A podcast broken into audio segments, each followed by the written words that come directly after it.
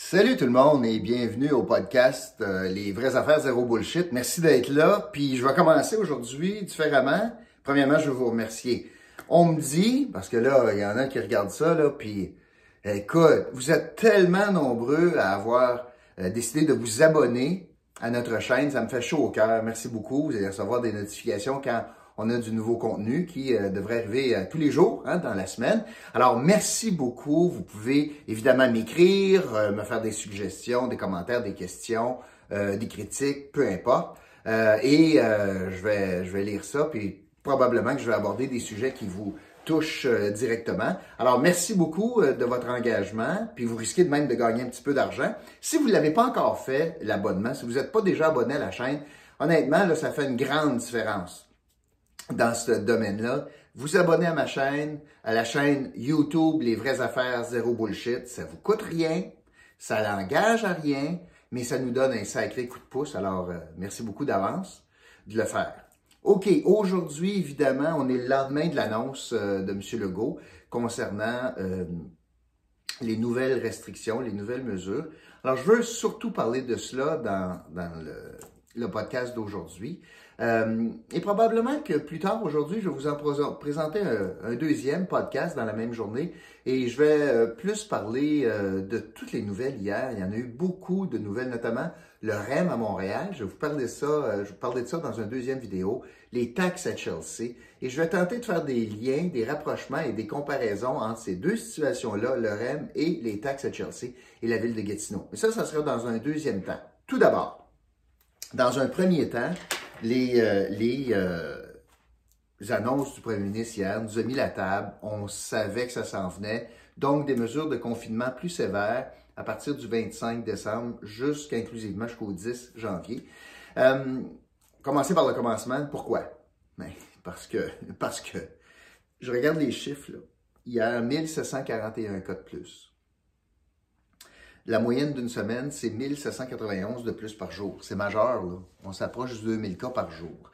Euh, ça, c'est inquiétant sur le nombre de cas. Mais ce qui est encore plus inquiétant, c'est le nombre d'hospitalisations. On frôle le 1000. Et euh, on avait 69 hospitalisations de plus. Il y en a qui entrent à l'hôpital, il y en a qui sortent de l'hôpital au net. 69 donc de plus hier pour un total de 959, tout près de 1000. Et euh, c'est une augmentation de 15% en une seule semaine. Ça, c'est les chiffres d'hier. Alors, et la santé publique voit des tendances, évidemment, puis conseille le premier ministre. Puis pourquoi ça, c'est un chiffre important? Le volume, quand on augmente de 2000 cas, puis on augmente le nombre de tests, puis il y a plein de monde qui sont testés, puis envoyez donc, bien, ça alourdit bien sûr tout le système de la santé. Euh, moi, je le vis, là, euh, une situation où est-ce qu'il y a des examens normaux, puis on attend des résultats. Habituellement, des résultats qui devraient en laboratoire prendre trois semaines vont prendre six semaines. Mais ça, c'est un effet direct. Ça, c'est sans parler des chirurgies qui sont repoussées, le délestage, etc. Pourquoi? Ben parce qu'il y a des lits d'occupés, puis il y a une surcharge à cause de ce euh, virus-là, bien sûr. Alors, le premier ministre a décidé euh, que le temps des fêtes était un moment propice pour dire on prend une pause, euh, on, dans le fond, on vient faire du piggyback, on vient, on vient s'ajouter, dans le fond, on vient ajouter des mesures à une situation normale, où est-ce qu'on a un ralentissement de notre économie, bien sûr, pour certains secteurs, pas le commercial, mais certains secteurs, notamment l'éducation est arrêtée, on a le jour de l'an, la construction est arrêtée en Noël et jour de l'an. Il y a beaucoup de bureaux qui sont fermés en Noël et jour de l'an. Fait qu'on décide d'utiliser cette période qui existe déjà pour, dans le fond, en rajouter pour donner un coup de barre, pour éviter qu'on soit pris avec encore des hospitalisations très importantes en janvier. On ne peut pas blâmer le premier ministre. Ça a dû être très difficile en passant pour, euh, pour lui de prendre cette décision-là. Euh, il y a des effets majeurs et euh, c'est pas facile. C'est une décision difficile. Alors, quelle est-elle cette décision? on va fermer les écoles une semaine de plus dans certains cas les garderies aussi, on demande du télétravail, donc on empêche les gens d'aller au bureau euh, jusqu'au 11. Mais le plus gros impact, bien sûr, c'est au niveau commercial. On décide de ne pas toucher aux manufacturiers parce qu'on réalise très bien que dire à une entreprise de fermer son usine puis de la réouvrir tout ça en deux semaines, c'est pas pratique. Souvent, ça prend une semaine fermée, une semaine ouvrir. Ça ça donne rien, ça. de toute façon, pour, faire, pour fermer puis ouvrir, ça prend du monde. Alors, on décide de s'attaquer au commercial, beaucoup, et euh, avec, avec, euh, avec comme objectif de diminuer donc les contacts. Et euh, on sait que dans, dans, la semaine, entre Noël le jour de l'an, ben, il y a le Boxing Day, bien sûr, et on voulait... Les restaurants étaient déjà fermés, fait que le party du 31, c'était plus vraiment un enjeu, mais le Boxing Day était un enjeu, je pense que c'était un facteur important parenthèse, j'ai oublié de vous mentionner, dans les chiffres importants, pour justifier cette fermeture, il y a un chiffre majeur. Il y a un chiffre bien, bien important. Il manque 7411 personnes. Hier, il manquait 7411 personnes dans le réseau de la santé parce qu'ils sont en retrait en lien avec euh, des problèmes de santé, mais beaucoup en termes de, de, COVID puis de, confinement en lien avec ça. Fait que ça, c'est majeur. Il manque bien du monde dans le réseau. Donc, euh, est-ce que je trouve que euh, les annonces d'hier sont correctes? Je pense que oui. Euh, je pense que c'est raisonnable. Et je pense qu'on a, on a été plus sévère, on a serré à vis sur le commercial notamment, mais on a donné du lest. Et c'est ma bonne nouvelle aujourd'hui, c'est en lien avec les bulles familiales puis les personnes qui vivent seules. Ou par exemple, moi, ma mère qui vit seule, ben, elle va être capable de venir souper pour Noël à la maison, ce qui n'est pas, ce qui n'était pas permis. Euh, jusqu'à hier. Alors, les personnes qui vivent seules peuvent aller fréquenter une bulle. C'est pas le Klondike, là, euh, mais c'est parce que si tu as deux enfants adultes qui vivent dans deux maisons séparées, ils pourraient pas venir les deux souper à la maison. Je comprends ça, même s'ils vivent seuls.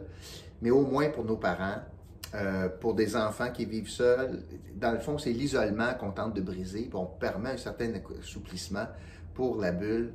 Euh, dans le temps des fêtes. Ça, c'est une bonne personne, euh, une bonne nouvelle pour la personne seule. Donc, l'enjeu de M. Legault, c'était bien sûr de, déterminer où était la ligne, qu'est-ce qu'on fermait. Et on a décidé de fermer les services non essentiels. Et j'ai pensé utile aujourd'hui de vous d'aller sur le site parce qu'on a la liste des services essentiels, puis de prendre la liste, puis de vous en parler, puis je vous ferai mes commentaires en lien avec ça. Alors, la liste des services essentiels, euh, les commerces qui sont autorisés à, rester ouverts du 25 au 10 inclusivement, les commerces d'alimentation et fournitures pour animaux.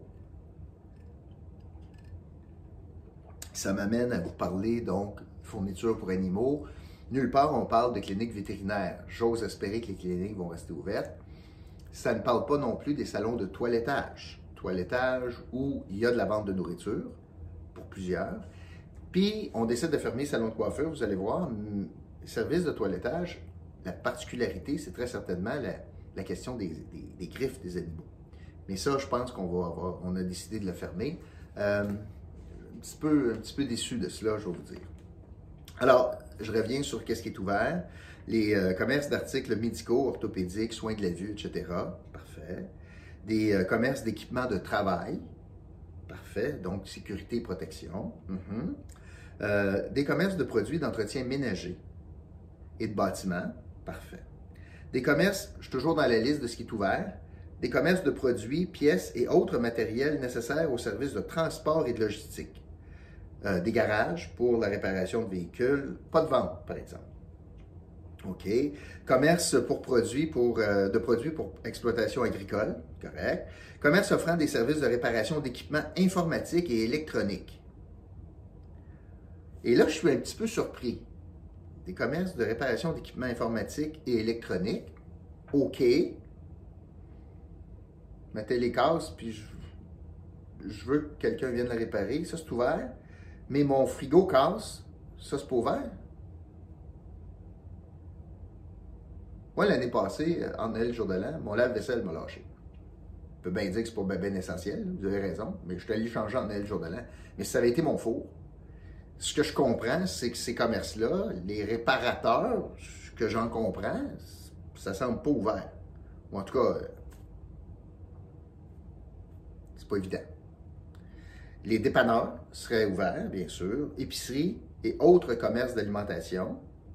OK les magasins à grande surface. Bon, et là, le gouvernement a bien écouté. Le bien, bien écouté ce qui est arrivé au printemps passé, où est-ce que, je prends cet exemple-là, les Costco et les Walmart de ce monde, ça vendait des bananes, mais ça vendait des vélos. Ou ça vendait euh, toutes d'autres affaires. Alors, euh, ça causait un problème parce que la shop de vélo à côté fermait, mais Costco vendait des vélos. Ça marchait pas. Le gouvernement a décidé de serrer la vis et dit ceci. Alors, magasin grande surface, tu peux les ouvrir. Euh, à noter que seule la vente de produits essentiels, généralement vendus dans des commerces faisant partie de la présente liste, donc l'épicerie par exemple, est autorisée. Les exploitants devront s'assurer de mettre en place des mesures nécessaires afin d'empêcher l'accès et la vente des autres produits. Bonne chance. Mais ça se fait, c'est de l'ouvrage, mais au moins c'est équitable. Ensuite, les pharmacies. Les pharmacies vont être ouvertes, bien sûr, mais on ne dit pas ici, on ne spécifie pas qu'on peut juste vendre des produits reliés à la santé. Moi, le Jean Coutu que je fréquente euh, vend du linge. Le Provigo à Elmer vend du linge. Fait quoi avec ça? Euh, ensuite, les quincailleries. Puis là, les quincailleries, les Canadiens Tire de ce monde, les Rona de ce monde, à noter que seule la vente de produits essentiels de quincaillerie sera autorisée durant cette période. Les exploitants devront s'assurer de mettre en place les mesures nécessaires afin d'empêcher l'accès et la vente des autres produits. Ça, ça va être intéressant. Par exemple, produits essentiels, prenons un Rona qui vend des frigos. Euh, mon frigo est cassé parce que la vente de frigo est un service essentiel. Je pense que oui, mais imaginez, prenons un Rona, comment je vais décider qu'est-ce qui est essentiel? Section des vis. C'est essentiel, les vis? Peut-être. Les robinets, ça a l'air que ça, c'est bien essentiel, mais une prise électrique, c'est essentiel. On n'est pas sorti de l'auberge. Peut-être que les plantes, euh, peut-être c'est moins essentiel, mais je sais pas moi, est-ce que les, souffleuses, c'est essentiel? Les pelles? je sais pas. Des, produits de rénovation, des 2 par 4 c'est essentiel? En tout cas, j'ai hâte de voir comment ça va se passer. On continue. Les commerces de réparation et de location d'équipements sportifs et de plein air, mais pas de vente.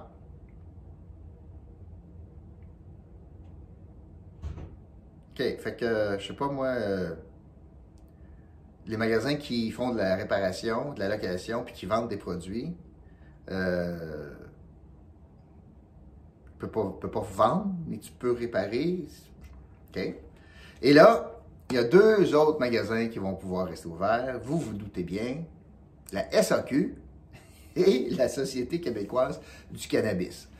Prenez un coup, puis je la face. C'est essentiel dans le temps des fêtes en matière de COVID. C'est le message que je, que je comprends du gouvernement. Mais inversement, honnêtement, pensez-vous deux minutes que le gouvernement, déjà qui a fermé casino, pensez-vous deux minutes que le gouvernement dirait Fini, that's it, laisse le cul ferme. Eh boy. Non, je pense pas. Euh, OK. Les centres commerciaux euh, vont rester ouverts, euh, c'est-à-dire, non, je recommence. Je recommence, je recommence. seules les aires de circulation pourront être ouvertes dans les centres commerciaux afin de s'assurer de l'accès aux commerces qui ne sont pas visés par la fermeture du 25 décembre au 10 janvier. Donc, les centres commerciaux vont rester ouverts pour les commerces qui, par exemple, tu as une épicerie, tu donnes accès, c'est les aires de circulation. Services de soins personnels. Les services de soins personnels, comme les services de coiffure, de manicure ou de spa, devront fermer du 25 au 10, inclusivement, et ce, sur l'ensemble du territoire. Donc, salon de coiffure, etc., au moins, on a jusqu'à Noël, puis après ça, c'est fini jusqu'au 10. Les restaurants, ça demeure fermé. Alors voilà, c'est euh, la liste des, euh, des, choses qui sont fermées, euh, et ouvert, si on veut, durant le temps des fêtes. Moi, je répète, là, je pense que ça a du bon sens. Je pense que c'est équilibré comme décision. Ils ont écouté par rapport aux grandes surfaces. Je trouve que c'est un bon compromis. Je trouve que ça a bien du bon sens. Puis qu'on va se fier au bon jugement et à la bonne foi des citoyens puis des commerçants pour respecter ça. Est-ce que c'est facile pour les commerçants? Non. Perdre le Boxing Day, c'est pas facile. Emmener le jour de l'an, c'est pas facile. Bon. Et tout ça dans un objectif de limiter les contacts. On se rappelle? Ça va? C'est important ce commentaire-là en lien avec le prochain commentaire que je vais faire. Maintenant, la situation est difficile au Québec. Tout l'Outaouais est passé au rouge. Et je veux vous parler donc de la situation particulière de l'Outaouais en lien avec cette bonne décision-là. Au moment où je vous parle, à ma compréhension, l'Ontario n'a pas annoncé encore de telles mesures de fermeture de, magasins, Les restaurants sont encore ouverts et on vit dans une zone frontalière. Je vous rappelle que l'objectif des mesures de contrainte, c'est de limiter les accès. Si on ne fait rien, puis on permet aux Québécois de s'en aller chez Best Buy au Boxing Day à Ottawa ou chez Costco à Ottawa, il y a deux effets négatifs. Premièrement, c'est des fuites commerciales majeures provoquées par la fermeture de nos commerces. Puis deux, on n'a rien réglé en matière de santé publique pour l'Outaouais. Si la majorité du monde part, qui avait l'intention de s'en aller dans un commerce, parce qu'ils veulent bénéficier du Boxing Day chez Best Buy, puis qu'au lieu de le faire à Gatineau, ils le font à Ottawa, ils sont autant exposés au virus. Ces gens-là risquent de revenir. S'ils sont contaminés, ils vont prendre nos lits d'hôpitaux. Ils vont faire des tests chez nous. C'est chez nous qu'on va avoir des répercussions. Alors, on ne peut pas faire, à mon sens, fi de notre situation frontalière. Et ça tombe-tu bien? Mathieu Lacombe, le ministre régional, a fait adopter par tous les élus de l'Assemblée nationale, quelle prouesse, une motion qui reconnaît le statut particulier de l'Outaouais à cause de sa frontalité. Ça veut-tu dire quelque chose? À ce jour, il n'y a pas eu une seule mesure particulière pour l'Outaouais. Pas une en lien avec la motion. Pas une seule. Là, c'est le temps. Il y a vraiment quelques choix devant le gouvernement du Québec. Ou bien, je le disais déjà dans une autre chronique, on fait l'autruche. On fait comme si les contraintes au Québec, puis que la situation en Ontario, c'est pas grave. Il n'y a rien qui va arriver. Il n'y aura pas d'exode. Personne qui va y aller. On peut faire ça. On peut jouer à l'autruche. À ce jour, c'est ce que le gouvernement fait. Notamment sur la question des restaurateurs. L'autre option, c'est de dire, ben là, on veut pas ça. On veut pas que le 26, il y ait exode vers Ottawa le Boxing Day. On se tire d'un pied deux fois, exode économique, fuite économique, puis on risque des contaminations, on a des, des contacts. Donc, on ferme les ponts. On l'a déjà fait à l'envers, on a empêché les Ontariens de s'en venir. Mais on ferme les ponts. En disant, non, non, les Québécois, vous n'en irez pas magasiner Boxing Day à Ottawa. Comment? On ferme tout au Québec. Pas, pour vous permettre de vous en aller à Ottawa. C'est pas pour vous permettre, le 31 décembre, de vous en aller dans un restaurant à Ottawa pour célébrer la nouvelle année. Voyons donc. On a tout fermé au Québec. On pourrait faire ça. Troisième option, on pourrait dire le confinement généralisé au Québec peut pas s'appliquer en Outaouais à cause de la situation frontalière. Puis qu'on laisse des choses ouvertes, des commerces ouverts au Québec pour éviter qu'il y ait un exode vers Ottawa. Tant qu'à avoir de la proximité, bon ben, on ne aussi bien de pas avoir les fuites commerciales. Fait qu'on dit, tant qu'à aller chez Best Buy à Ottawa, bon ben, va chez Best Buy à Gatineau, puis coudons. Ça n'arrivera pas, ça. Mais c'est une option. Mais où est le ministre régional par rapport à ça? Où sont nos élus locaux par rapport à ça? Je comprends que le conseil municipal de Gatineau est en vacances, là. Comprends, mais ça ne vous tente pas d'avoir une résolution? Je ne sais pas, moi, dire, écoute, il faut aborder cette question-là, il faut trouver une solution, il faut, faut, faire quelque chose. Maire de Gatineau, t'es bien content de fermer les ponts au printemps, empêcher les Ontariens de venir au Québec? On ne s'entend pas. Où est-ce qu'il y a la chambre de commerce? Où est-ce qu'il y a la chambre de commerce par rapport à ça? Honnêtement, là, les commerçants qui m'écoutaient, là, vous trouvez ça comment, vous autres, les fuites commerciales vers Ottawa?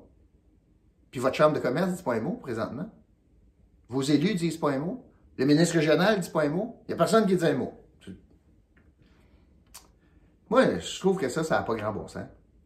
Puis, euh, je pense que je pense qu'il faut aborder cette question-là euh, parce que c'est assez majeur. D'ailleurs, euh, quand je regarde les chiffres, je veux juste revenir sur quelque chose parce que par rapport à l'Outaouais, vous savez, c'est assez inquiétant ce qui se passe comme, comme stats. Hier, euh, on a eu une augmentation de cas euh, assez importante en Ottawa. Et euh, le nombre de cas en, Ottawa a augmenté que de 13. ce qui est la meilleure journée ou le plus faible, la plus faible augmentation en Ontario, la plus faible augmentation depuis le 19, 17 euh, novembre dernier. L'autre chose que je voulais vous dire, c'est particulièrement en termes d'hospitalisation, vous savez, c'est un facteur majeur. Présentement, à Ottawa, avec un million de population, avec une capacité hospitalière majeure, on s'entend, pas mal plus de lits qu'au Québec. Ce que je comprends, moi, c'est qu'il y a 23 hospitalisations. Il y avait 23 hospitalisations hier à Ottawa en lien avec la COVID. 23 pour un million de population, puis plus de lits. Savez-vous combien il y avait d'hospitalisations à Gatineau, en Ottawa? 21. 21 hospitalisations au Québec. Seulement deux de moins qu'à Ottawa. On est trois fois moins de population. On a pas mal moins de lits d'hôpitaux. Fait que la situation est assez particulière en Ottawa, en termes d'hospitalisation. Alors voilà, c'est euh, le petit bout, première partie aujourd'hui. Je reviens sur d'autres sujets, mais euh, ça, m'effraie, moi. Euh, je pense que c'est une bonne décision du gouvernement Legault. La bonne nouvelle, c'est la question des bulles puis les personnes seules. Bonne nouvelle aujourd'hui. Mais pour ce qui est de la logique outaouaise, là, puis de la logique de est-ce que la situation actuelle, si on fait rien, ça m'assure, est-ce que ça, ça m'assure qu'on va diminuer les contacts? Pas sûr, avec Ottawa qui est ouvert. Puis les fuites économiques sont majeures, majeures, majeures. Puis on dirait que c'est le néant en termes de réaction politique partout en Outaouais. J'aimerais ça que quelqu'un réagisse. J'aimerais ça. Peut-être que c'est le rôle du ministre régional. Ça serait le fun de l'entendre. N'est-ce pas? Voilà, c'est ça pour, euh, pour cette chronique aujourd'hui. Merci beaucoup d'avoir été là. Et n'oubliez pas, si vous aimez ça, cliquez sur j'aime, abonnez-vous à notre chaîne. Ça me fait plaisir de vous retrouver à tous les jours, notamment pour euh, des podcasts sur la chaîne YouTube Les vraies affaires zéro bullshit. Je vous retrouve un peu plus tard aujourd'hui sur deux autres sujets. Salut tout le monde!